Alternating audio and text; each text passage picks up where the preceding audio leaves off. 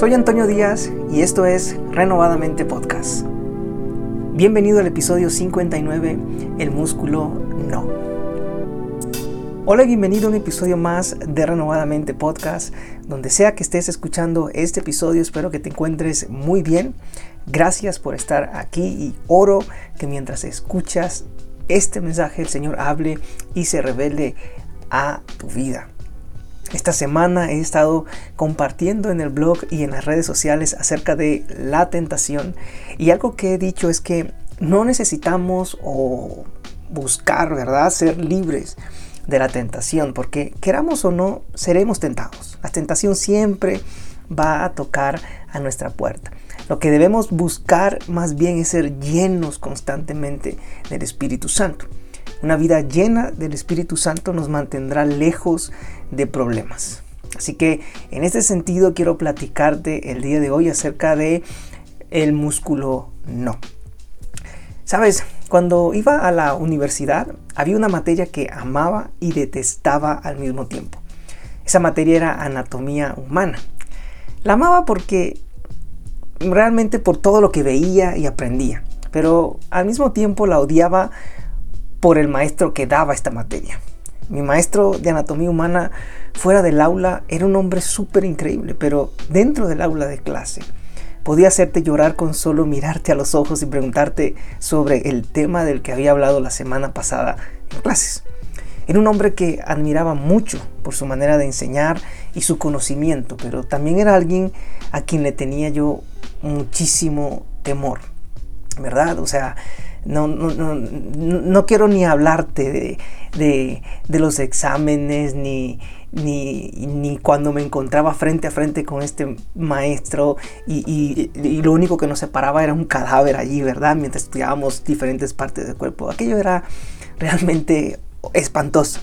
Pero bueno, creo que hasta hoy, creo que su objetivo era que nadie pasara su materia. Es más, en mi carrera anatomía humana era ese obstáculo difícil en el camino que si no lo pasabas, no lograbas avanzar al siguiente año. Así de rudo era. Por eso te digo que la amaba y la odiaba al mismo tiempo. Pero hoy no voy a aburrirte hablándote de anatomía humana. Lo que sí voy a hacer es darte algunos datos que servirán para luego introducirte en lo que quiero compartir contigo el día de hoy.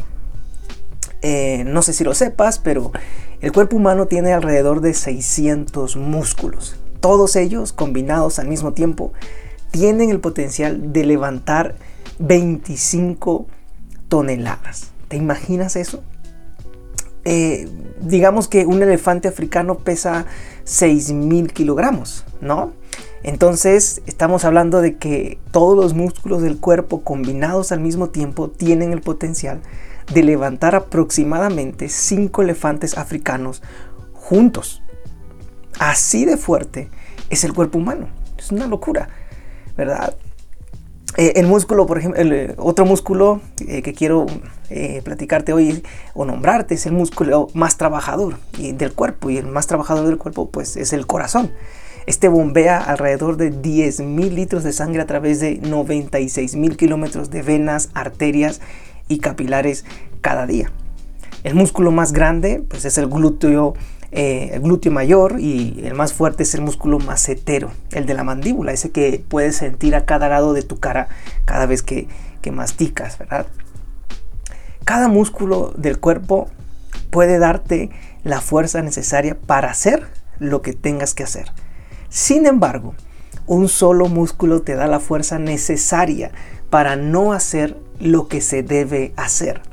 Y este es el músculo no.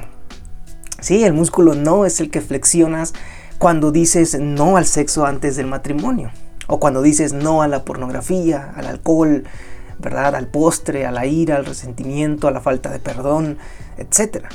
No es un músculo fácil de ejercitar como tus bíceps, no es tan fácil de ejercitar como salir a correr todas las mañanas para hacer un poco de cardio.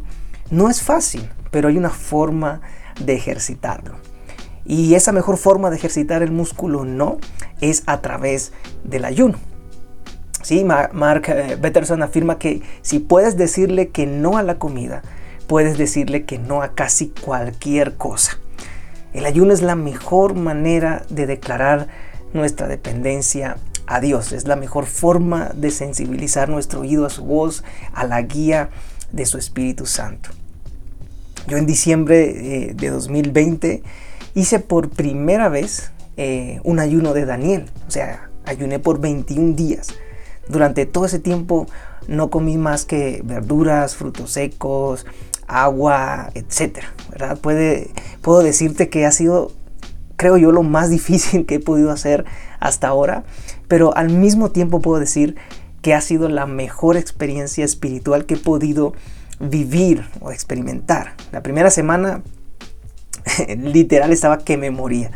Me dolía la cabeza, mis manos temblaban, pero luego de esa semana podía notar cómo ese músculo no se iba fortaleciendo en diferentes áreas de mi vida.